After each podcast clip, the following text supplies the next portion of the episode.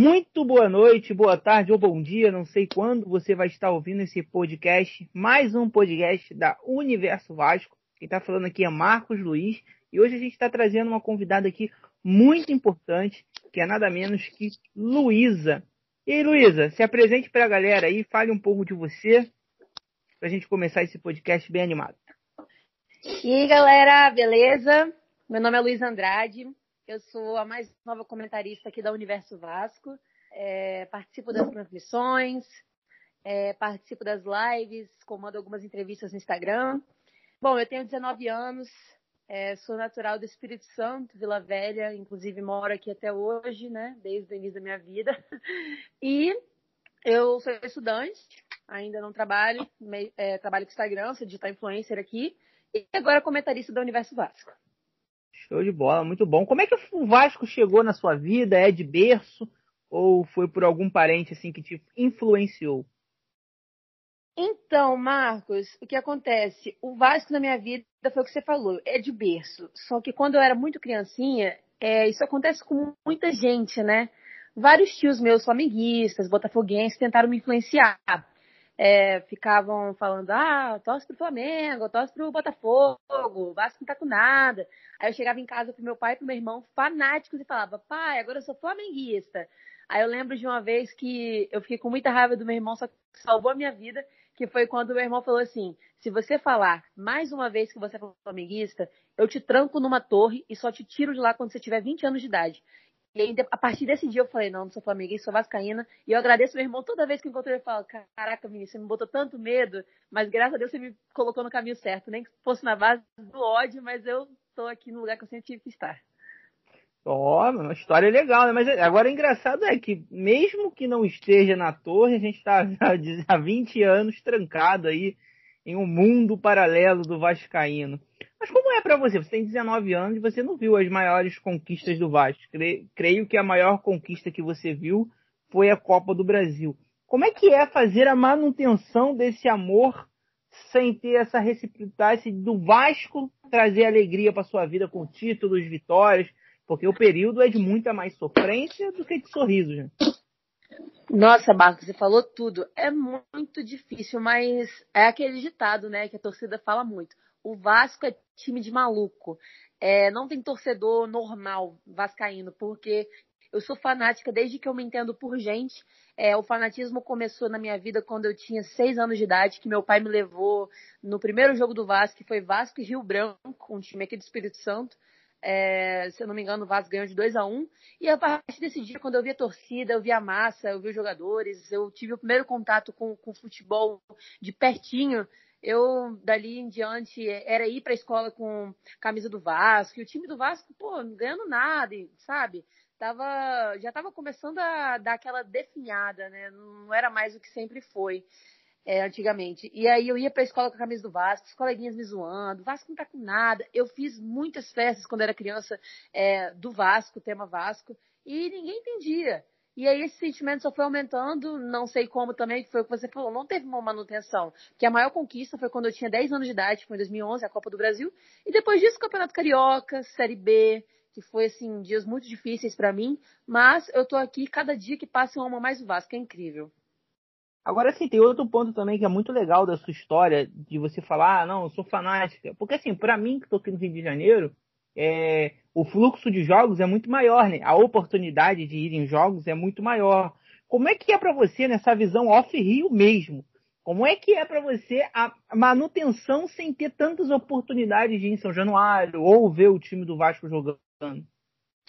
Então, eu acredito em uma coisa que eu acho que serve para todos os âmbitos da vida que quanto mais se tem, menos se valoriza. Às vezes a pessoa mora do lado ali de São Januário, é vascaíno, mas é, não vai tanto ao estádio porque foi meio que caiu na rotina, costumou. Tem ali perto. Agora, como a gente aqui tem longe, não tem tanto acesso, eu acho que essa, essa adrenalina, essa paixão cresce ainda mais. Porque quando vai, é, uma, é sempre uma experiência única, que parece que é a primeira vez que eu tô vendo o Vasco jogar, porque são tão poucas oportunidades mas tão valiosas essas poucas oportunidades, sabe? Às vezes eu vejo torcedores do Rio que mal frequentam o estádio, sendo que tem ali pertinho. E eu acho que na vida é assim, quando você tem, você valoriza. Quando você é, não tem mais, você começa a valorizar bastante, entendeu? É tipo a lei da praia, né? Pessoa que dizem que a pessoa que mora perto da praia não frequenta muito, né? O eu que eu muito diga, rápido. eu moro na frente e só desço às vezes para caminhar, mas entrar no mar mesmo é muito difícil. Ah, isso aí.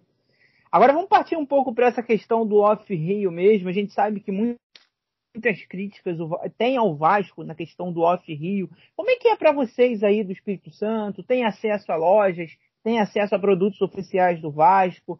Como é que é esse tratamento? Assim, a gente não está querendo causar intriga nenhuma, ó, longe disso, mas é bom ouvir de uma off-Rio se tem, o que não tem e o que pode melhorar, porque é muito importante, né? Já que o Vasco é de todos e para todas. Então, é, aqui no Espírito Santo tinha sim uma loja gigante da Colina, mas ela fechou. E nós não temos aqui no Espírito Santo uma loja oficial do Vasco mais a mais perto que tem da gente, por incrível que pareça, é em São Januário e no Rio. É, porque a daqui fechou.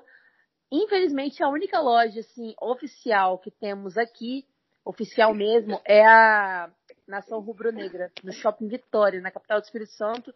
É, e é muito chato não ter uma loja oficial. Mas é claro que a gente tem aquelas as terceirizadas, a Centaura, a Demacunha, que vendem produtos oficiais, mas não é a mesma coisa, não tem tudo. E aí a gente tem sempre, sempre que pedir pela internet mesmo. Show de bola, é isso aí. Então, ó, é um recado aí pro pessoal, ó. Abrir uma franquia no Espírito Santo é legal. E até porque os jogos que tem aí, né, quando o Vasco vai, é sempre de casa cheia, né? Então a gente sabe que sempre. a torcida comparece, né? A torcida apoia o time aí no Espírito Santo. Sim, com certeza. O apoio aqui no Espírito Santo é muito grande, até porque aqui no Espírito Santo nós não temos time de muita expressão. Os times que temos aqui com mais expressão são Rio Branco e a Desportiva Ferroviária. Inclusive, eu sou desportiva, só que foi o que eu falei na live de ontem, é, que eu entrevistei a Juliana Macedo lá no Instagram do Universo Vasco. É, foi quando eu disse que os torcedores daqui, o que acontece com eles? Os, os capixabas mesmo nós temos times de fora e não só os times daqui. A gente sempre torce para o time daqui. Exemplo, ah, eu sou desportiva de ferroviária, mas também sou o Vasco da Gama. É muito difícil você achar um capixaba que fale, eu sou desportiva de ferroviária. Ah, mas só isso? Não, só isso, só torço pro time daqui. Que infelizmente é falta de apoio da federação. O capixaba em tudo se escorou mais na cultura do Rio, isso é cultural. Nossa cultura é do Rio de Janeiro e de São Paulo, mas a maioria daqui torce para times do Rio e ah, às vezes fala, ah, torço pro time daqui, mas só para falar mesmo, porque o apoio aqui é quase zero. É, e, é, é, e, e, o Rio Branco tem uma história bonita, né? Até que gente, acho que teve uma virada semana passada aí impressionante, com um a menos. É, conheço algumas pessoas da, do Espírito Santo aí que apoiam muito o futebol capixaba. É, precisa melhorar muito a organização, sim. Agora vamos partir para a questão do, assim, do, da, da, frequência das mulheres no, no estádio. Sei que tem muitos grupos de Vasco brigando por isso, né? Tem o Rosalinas, tem diversos outros grupos é, lutando por esse direito da mulher de frequentar o CRVG sem assédio. As meninas foram no Vasco TV, eu achei muito maneiro, muito bacana. Como é a sua visão, Luísa? Você acha assim que tem que melhorar muito ainda? Você acha que as mulheres estão começando ao pouco se englobar nesse mundo que até ontem era tratado com muito machismo, muito machismo. É, futebol é coisa de homem. Essa frase até ontem estava muito pragnada ainda, mas hoje você já vê que está aliviando, ou você ainda acha que está muito longe disso acontecer? Então, na minha visão, aos poucos nós vamos ganhando nosso espaço, né, em todos os âmbitos, é, seja no jornalismo esportivo, que as mulheres estão ganhando voz, estão ganhando espaço, seja nos jogos mesmo, as comentaristas, narradoras, é, enfim.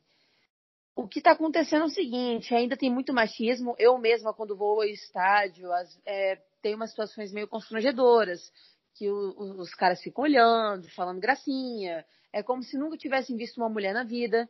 Mas eu sempre joguei futebol. Eu era atleta de futebol, jogava no Vila Velhense, um clube aqui da minha cidade. É, e sempre teve machismo. E até no mundo feminino tem machismo. É, elas não percebem, mas elas são um pouco machistas, sim, as jogadoras. É, e ex exclusivas também. Elas gostam de excluir outras meninas que estão acabando de chegar nos clubes, porque justamente por essa falta de espaço no futebol feminino, as que já estão lá não aceitam muito bem a chegada de outras meninas. Estranho, né? Porque deviam se sentir felizes com o fato de que o futebol feminino está se expandindo, né? Está ganhando espaço, mas eu acredito que aos poucos a gente está melhorando muito, muito, muito em todos os quesitos. Desde quando eu acompanho futebol até agora, melhorou bastante. É, acho engraçado até você tocar nesse assunto do futebol feminino, é que no mundo do futebol feminino a gente tem poucas treinadoras mulheres, né? Olha que loucura. Você vê mais homens trabalhando na beirada do campo do que treinadores mulheres. Hoje, claro, a treinadora da seleção brasileira é mulher. E tem, acho que a treinadora do Fluminense também, se não me engano, é mulher. Tem outras. Eu não recordo agora, peço até desculpa. Mas assim, você vê que me, mesmo que seja futebol feminino, é comandado por homens, né? É, tem pouca mulher nesse meio ainda. E eu achei legal esse toque que você deu. Pô, mesmo é, é briga por espaço, né? É meio que a selva. Não, eu já tô aqui. Não, você não vai chegar não, você vai roubar meu lugar. E assim, eu acho que isso é tudo que as pessoas que são contra o movimento o futebol feminino querem, né? Que o próprio movimento brigue entre si por espaço, por atenção e acabe excluindo algumas e outras, e isso vai enfraquecendo. É, é isso só vai piorando a questão do, do espaço do futebol feminino no futebol. E a questão dos treinadores que você falou é muito verdade. Tem mais treinador homem na beira do gramado, é, e isso não só no futebol feminino, no handball feminino, no basquete feminino, nos esportes é, é, jogados por mulheres, tem poucas treinadoras mulheres. Eu mesma joguei futebol, joguei basquete, quase fui para a seleção capixaba de basquete aqui no, no, Espírito Santo. É, joguei handball e eu só tive treinadora feminina no handball e em um ano no futebol. O resto, tudo homem. Basquete foi homem, futebol de areia foi homem, futebol society foi homem, futebol de salão foi homem, futebol de campo, meu treinador também foi homem. Então, assim, é muito complicado. Eu acho que no futebol feminino, no geral, é, auxiliar técnico, é, técnico, bandeirinha, eu, pra, na minha opinião, tem que ser ocupado por mulher, se esporte, para o esporte ganhar mais voz. E até às vezes no futebol masculino. Cara, me fala um time de futebol masculino que tem uma treinadora mulher. Tem gente que acha, Marcos, que é incrível que, tipo, que pareça. Eu já ouvi gente falando assim: ah, mas eu acho que na regra não, não permite que uma treinadora mulher comande um time masculino.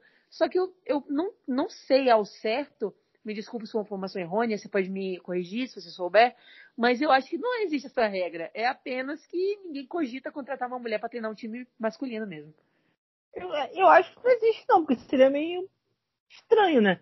Você estaria limitando a, a sexualidade só homem pode, não. É, eu também, eu acho que não, acho que isso daí não Exatamente. existe, não. Não, não existe, não. Eu, eu, acho que é mais pela limitação mesmo, vamos se dizer, que da, das barreiras, né? É, é muito mais fácil você dizer para uma mulher, ah, você não pode frequentar um curso da CBF, você não pode virar treinadora. Eu acho que é um mundo muito fechado ainda, o dedo é muito apontado para a mulher. Não, tá louco. Porque assim, é, vamos pensar por fase. Se já é difícil uma mulher se tornar jogadora profissional é, hoje, de futebol, imagina ser treinadora, né? Que você pode comandar time de homem, time de mulher. Então, assim, eu já acho que se a base, que é você ser uma jogadora, já é difícil, já é desvalorizado, já é discriminado, já é excluído. Imagina você se tornar uma treinadora. Então, assim, eu acho que o curso da CBF, ele é muito moldado ao homem, né? Como o esporte é. E, assim, eu acho que dá pouca oportunidade para as mulheres. E, assim, Pô, seria um sonho, imagina, uma treinadora. Eu acho que a última vez que eu vi uma treinadora de futebol de um time masculino foi no Canadá. É, então eu acho que eu, depois eu vou até, até pesquisar, mas eu acho que aqui no Brasil nunca teve uma treinadora feminina. Então, assim, é, é, é estranho, né? Porque você acaba, pô, será que um dia vai ter, né? Essas perguntas acabam acontecendo naturalmente. Exatamente. Será que um dia vamos ter? Só que eu acredito que com o espaço que a mulher está ganhando no futebol, em todos os âmbitos, como eu te falei, é, as bandeirinhas estão aparecendo, mulheres. Infelizmente, ainda tem uma galera que, que não entende muito, é, não tem muita noção da vida, não tem muita noção de respeito, de bom senso. E no estádio eu já presenciei várias vezes é, homens na arquibancada é, xingando a bandeirinha de nomes, assim, ofendendo a mulher. Não é nem assim, ah, ser responsável, incompetente, nossa, que bandeirinha ruim. Antes fosse, que aí tudo bem. É, o torcedor xinga mesmo o juiz, xinga a competência de bandeirinha, é normal. É, quarto árbitro, enfim. Só que xingando, levando por outro lado, para o lado mais machista mesmo. E é tão triste porque é tão difícil ver a mulher ganhando espaço no meio do futebol masculino. Eu, ó, tô expandindo pro masculino, tô falando do futebol em geral. É difícil a mulher ganhar espaço no futebol, mas principalmente no masculino, e quando ganha, tem uns caras que não têm bom senso, enfim. Mas eu espero que com esse espaço que a gente vem ganhando a cada dia mais em, as, em todas as áreas do futebol, é, melhore cada dia mais e a gente consiga levar de igual para igual sem machismo. Show de bola. Agora vamos falar um pouco de jogos históricos. Qual foi o jogo mais histórico para você? Aquele jogo que mais te marcou? Aquele que você sempre vai lembrar para falar para alguém? Cara, que doideira, né? Porque como eu nasci em 2001, é, se eu tivesse nascido um pouquinho antes, eu teria falado Vasco e Palmeiras pela Mercosul, né? 2000. Mas eu não estava aqui é, quem me conta essa história é meu irmão, que inclusive no dia, é, quando o Palmeiras fez o terceiro gol, ele socou a parede, deu uma fundada na parede e machucou a mão dele. E minha mãe ficou com muito ódio, muita raiva dele, falou: vai pro seu quarto, você não vai mais ver o jogo. E aí ele foi pro quarto, nossa, injuriado, bitolado com aquilo na cabeça, porque meu irmão era muito fanático Várias vezes fugiu de casa, com 16 anos ele fugiu a primeira vez para Bahia com a Força Jovem para ver o jogo do Vasco. Tudo escondido da minha mãe, minha mãe só ficou sabendo quando ele estava lá na Bahia já. E aí meu irmão foi dormir e meu pai, que é padrasto do meu irmão, né? É, quando o Vasco virou, meu pai foi no quarto, falou assim: Eu não posso fazer muito barulho para sua mãe não saber que eu tô aqui, porque você tá de castigo. Mas o Vasco virou, tá de 4 a 3 E meu irmão querendo sair do quarto pra ver, minha mãe não deixando. E aí meu irmão fala, cara, foi o jogo mais histórico da minha vida, só que eu não presenciei a parte mais maneira do jogo. E o jogo mais histórico para mim, olha, olha a diferença, olha o abismo da diferença. Foi Vasco e Botafogo em 2016, é, final do Carioca, que eu estava presente no Maracanã. E, nossa, aquilo para mim foi demais. A final do Carioca, nossa, aquele gol no finalzinho, eu, eu, nossa, tremia naquele jogo, tremia, o mosaico tava lindo. E aí eu falo com meu irmão que esse foi o jogo que mais me marcou, e meu irmão morre de rir, fala, tadinho, ela não viu que era Vasco ainda. Não, é, é, é, triste, né? Acaba sendo triste porque a gente tá falando do mesmo Vasco, né? Parece que teu irmão torce pro time e você torce pro outro, mas não. É o mesmo Vasco de décadas diferentes, né? na verdade, vamos se dizer de destruições diferentes. A gente não pode negar isso, que o Vasco foi destruído por pessoas, né, X e Y, destruíram o Vasco. É a pura verdade. Mas assim, chega caminhando até pro fim desse podcast, agora eu vou perguntar para você assim, como é que você tá vendo essa fase atual do Vasco? O que, que você tá achando? É, você acha que tá, vai ser uma reconstrução dura, dolorosa e que o Vascaíno vai ter que ter muita paciência ou você acha que as coisas vão se acertar de uma maneira surpreendente? Então, Marcos, eu tô vendo uma coisa no Vasco que eu não vi há muito tempo, que é uma recomposição de elenco muito rápida. Saíram seis jogadores titulares. Inclusive, saiu o Henrique, que estava, se eu não me engano, há sete ou oito anos é, no profissional como titular absoluto. Ninguém tirava aquela vaga do Henrique, sendo que é um jogador que muitas vezes foi criticado pela torcida. É, em oito anos, se eu não me engano, foi um gol pelo profissional que foi ano passado, né, se eu não me engano. É, foi ano passado. O primeiro gol do Henrique é profissional. E um jogador que não saiu por nada do elenco. E aí essa nova gestão, eu não queria levar para o lado político, mas já levando um pouco, essa nova gestão está conseguindo hum, recompor o elenco de uma maneira rápida. Saíram seis. É, já chegaram três, vão chegar, vai chegar mais, mais, vão chegar mais reforços e eu acredito que vai ser uma reconstrução rápida no quesito troca de elenco, né? Jogadores ícones da torcida, assim, ícones não da forma boa, mas que a gente falava, meu Deus, nunca vai sair. Pikachu, Henrique, enfim, eles saíram. Essa nova gestão conseguiu tirar. E, e, jogadores, e são jogadores que vêm de outras gestões, você sabe do que eu estou falando, e ganhava muito dinheiro. O Erley tá para sair agora. O Erley ganhava 300 mil reais por mês e fez, se eu não me engano, oito jogos. E oito jogos que, vamos, vamos comentar aqui, né? Não é um físico bom, não é um jogador que está na melhor fase. E ganhando um dinheiro alto. E o Vasco sempre na, na pior fase financeira e piorando. E jogadores é, não queria levar para esse lado, mas peso morto mesmo, que não estava rendendo em campo. E agora tem esse contrato de é, a cláusula de produtividade e essa gestão do Salgado adotou, que o jogador vai ficar, se não me engano, um ano no time. E se não render o esperado, vai sair. A gente não tem mais aquele apego com, ai, jogador foi contratado por dois, o contrato vai vencer daqui a dois anos. Nossa, dois anos aguentando aquele jogador que não está fazendo nada, absolutamente nada. Então, são pequenos detalhes dessa gestão que estão me conquistando, mas eu acho que no campo não vai ser uma coisa tão rápida, porque foi um baque cair para a Série B. É, como muita gente do elenco saiu é, e muita gente nova está entrando, essa galera nova, para se entrosar com a galera que já estava lá, a base que vai estar subindo para ajudar na composição do elenco, também vai ter que criar entrosamento com o profissional. Então, é uma série de coisas que se englobam e o entrosamento, na minha opinião, é a peça-chave de um time. Porque se você pegar o Flamengo de 2018, 2017, era um Flamengo bom individualmente. Eram jogadores muito bons, caros pra caramba, mas que estavam sempre batendo na trave e não estavam ganhando nada, porque não havia entrosamento. O time conseguiu se entrosar em 2019, que foi quando o Jorge Jesus entrou, que o técnico ajuda muito, eu espero que o Marcelo Cabo é, sirva muito nessa parte. Mas entrosamento da equipe, às vezes não precisa ser um time tão bom individualmente, com qualidade técnica tão elevada. Mas se for um time entrosado, que consegue se comunicar, consegue jogar junto, é, a coisa rola, a coisa acontece. Então, eu espero que o time do Vasco entrose. Se entrosar, vai dar muito certo, que eu tô acreditando. Trabalha passarudo, trabalha a nova gestão, que a gente está confiante em vocês. Agora, caminhando para o fim, assim, para a última pergunta, como é que foi estrear numa live pela Universo Vasco, falando com o Alex Evangelista, a gente sabe que é um cara que trabalhou muito tempo no Vasco, que é referência no que faz. Como é que foi o sentimento seu depois daquela primeira live. É, e como é que foi trabalhar para fazer uma live com a Ju? É, foi o mesmo sentimento ou da segunda vez foi mais tranquila?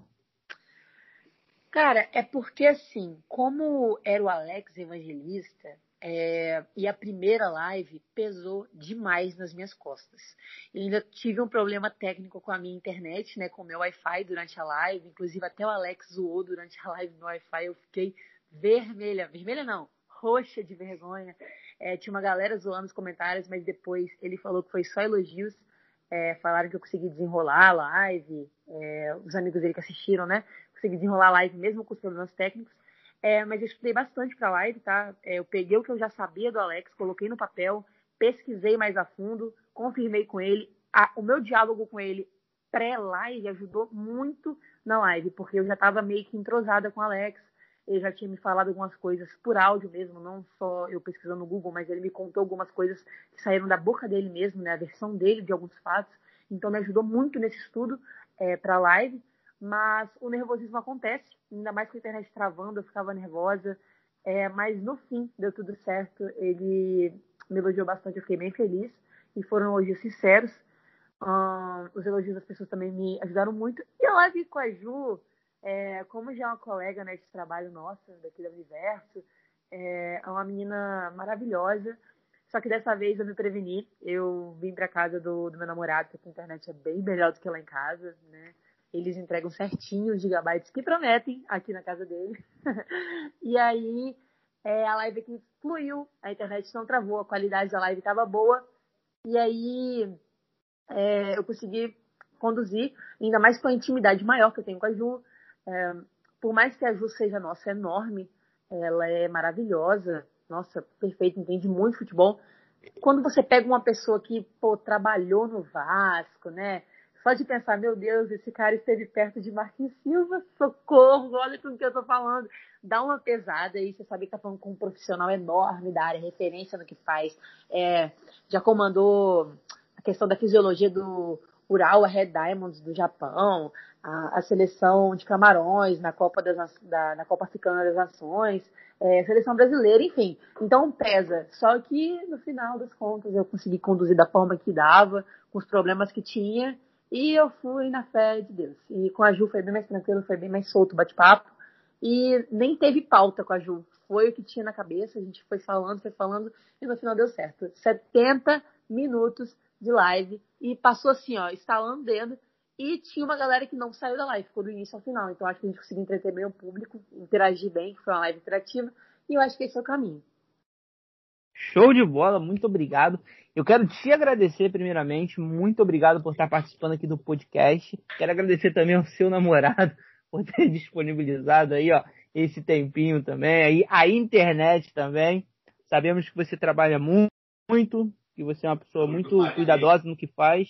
Então, quero agradecer muito a você por tudo que tem feito. E esse podcast, claro, era para falar sobre suas vivências, seus pensamentos. Agora é o seu momento, agradeça aí quem você quer agradecer, mande um abraço para quem você quer mandar, divulgue suas redes sociais para as pessoas que ouvirem o um podcast ou ir lá te seguir. E aquele abraço e muito obrigado mesmo de coração. Ah, Marquinhos, obrigada. É, obrigada mesmo por tudo, né? É o patrão que está falando. É, eu estou me dedicando muito a esse projeto porque eu acho mesmo que a gente vai longe. É, Marquinho, Ricardo, Júlio, Leonardo, Caio, a galera inteira do Universo Vasco é, são profissionais muito dedicados ao que fazem e eu acho que esse projeto só tende a crescer. Eu acho não, só vai crescer porque todo mundo está se empenhando muito nesse projeto, inclusive eu estou estudando, estou indo atrás, disponibilizando tempo porque é, tem que disponibilizar um tempo, tem que colocar como prioridade na nossa vida. Estou é, correndo atrás de pessoas para entrevistar é, não me arrependo nem um segundo de tirar esse tempo para rádio, para universo Instagram, Facebook, YouTube, que seja. E eu quero agradecer a galera do Twitter, a galera do Insta, que está sempre acompanhando a gente, as páginas do Twitter, é, Colina Informa, Diário Vascaíno, o Divan Mil Grau, Felipe Mil Grau, que é a galera que apoia bastante a Universo Vasco, né, que sempre está conversando é, comigo, com a galera da, da Universo mesmo. E minhas redes sociais, o Twitter e o Insta, que são as principais que eu uso, ambas vocês me encontram com arroba luz, de luz mesmo, luz de ilumina o ambiente, Andrade com dois, D, dois Ds. Então fica Luz Andrade com dois Ds, como se fosse Luz Andrade. é mais ou menos isso. Então, dessa forma vocês me encontram e podem interagir comigo lá. De vez em quando eu tô falando algumas besteirinhas de Vasco, falando mal do Vasco, como de costume. E é isso aí, gente. É a primeira de muitas, as, as duas primeiras, as duas lives de muitas.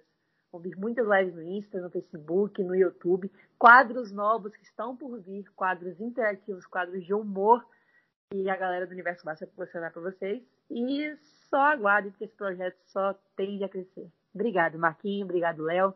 Obrigado a galera do Universo Vasco que acredita no meu trabalho e mantendo esse projeto maravilhoso e vamos para cima, né?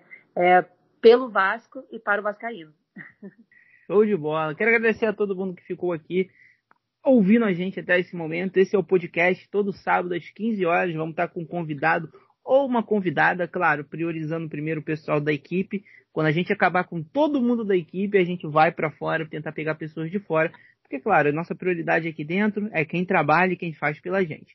Muito obrigado aqui, é mais um podcast da Universo Vasco. Eu me chamo Marcos Luiz e conduzi essa bela entrevista com a Luísa.